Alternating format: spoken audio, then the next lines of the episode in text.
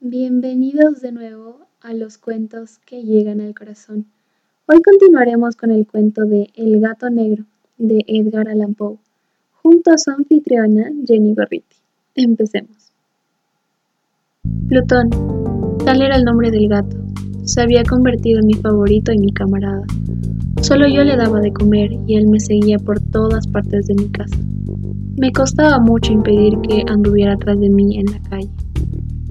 Nuestra amistad duró así varios años, en el curso de los cuales, enrojezco al confesarlo, mi temperamento y mi carácter se alteraron radicalmente por culpa del demonio, intemperancia. Día a día me fui volviendo más melancólico, irritable e indiferente hacia los sentimientos ajenos. Llegué incluso a hablar descomediadamente a mi mujer y terminé por infligirle violencias personales. Mis favoritos, claro está, sintieron igualmente el cambio de mi carácter. No solo los descuidaba, sino que llegué a hacerles daño.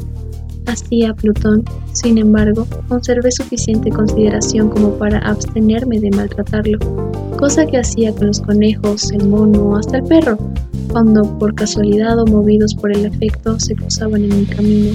Mi enfermedad empeoró, se agravaba pues. ¿Qué enfermedad es comparable al alcohol?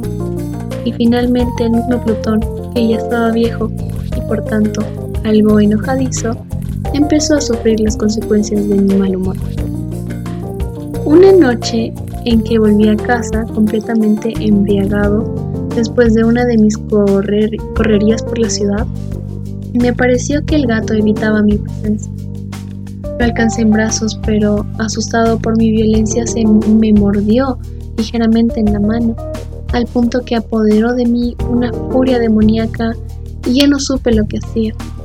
Fue como si la raíz de mi alma se separara de golpe de mi cuerpo. Una maldad que, más que diabólica, alimentada por la ginebra, estremeció cada fibra de mi ser, sacando del bolsillo del chaleco un cortaplumas.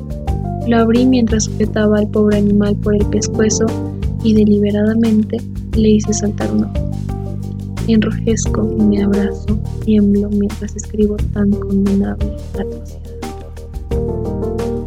Cuando la razón retornó con la mañana, cuando hube disipado el sueño los vapores de la orgía nocturna, sentí que el horror se mezclaba con el remordimiento ante el crimen cometido, pero mi sentimiento era débil y ambiguo. No alcanzaba a interesar al alma una vez más. Me hundí en los excesos y muy pronto ahogué en vino los recuerdos de lo sucedido. El gato, entre tanto, mejoraba poco a poco. Cierto que la órbita donde faltaba el ojo presentaba un horrible aspecto, pero el animal no parecía sufrir ya. Se paseaba como de costumbre por la casa, aunque por como es de imaginar, huía aterrorizado al verme.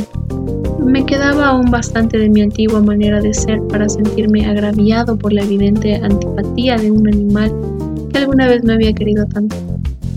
Pero ese sentimiento no tardó en ceder. Pasó a la irritación y entonces para mi caída final e irrevocable se presentó el espíritu de la perversidad.